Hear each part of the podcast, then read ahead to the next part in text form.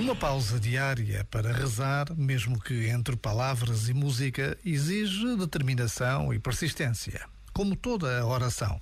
Mas quando se torna parte da vida de todos os dias, quando surge de forma natural e espontânea, tem o valor de um tesouro carregado em simples vasos de barro. Um minuto para rezar. Pedir o que só o nosso coração conhece.